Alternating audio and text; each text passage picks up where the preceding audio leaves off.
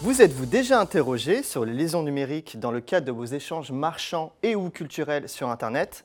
Autrement dit, sur les différentes et nouvelles formes de publicité en ligne? Dans le cadre de l'édition 2021 du colloque international DIF pour Digital Innovation, Entrepreneurship and Financing, qui portait alors principalement sur les enjeux thématiques numériques, nous nous sommes interrogés sur les liaisons numériques induites par les nouvelles médiations culturelles et marchandes. Nous avons réfléchi à ces différents enjeux éthiques soulevés par ces nouvelles formes de médiation. En effet, ces publicités qui se déguisent peuvent se confondre avec des contenus dits plus scientifiques ou alors plus journalistiques. Très souvent d'ailleurs, vous pouvez les reconnaître par la mention euh, contenu de marque ou publi rédactionnel. On peut aussi trouver d'autres formes de publicité digitale, des influenceurs ou des personnages virtuels qui n'existent pas mais que vous considérez pourtant comme réels. Ce sont ici quelques-uns des thèmes évoqués par notre groupe de réflexion lors du colloque international qui traitait de l'innovation digitale. Notre premier axe portait sur les enjeux éthiques de la publicité native, à savoir toute publicité payée qui prend la forme et l'apparence spécifique du contenu éditorial de la plateforme qui l'accueille.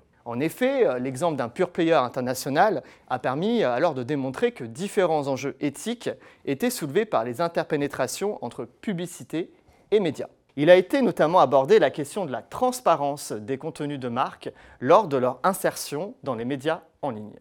Le second axe abordait la communication et le marketing sous ce même prisme numérique. De nouveaux personnages numériques, les biodigitaux, prennent place au sein de l'univers marchand.